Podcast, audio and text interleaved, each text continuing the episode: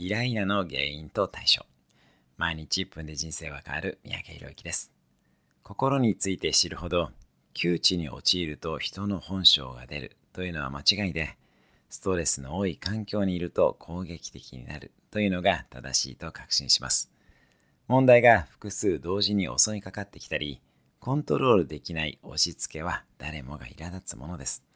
他者の会話や SNS の声が気になり始めたらストレスを抱えているサインかもしれません。攻撃的になるのはある意味正常な反応です。まずはそのサインを受け取ります。そしてそんな時こそ自分を客観視して自分にとって何が大切だから苛立っているのか。コントロール可能な範囲で自分にできることは何か。どんな学びのチャンスなのか。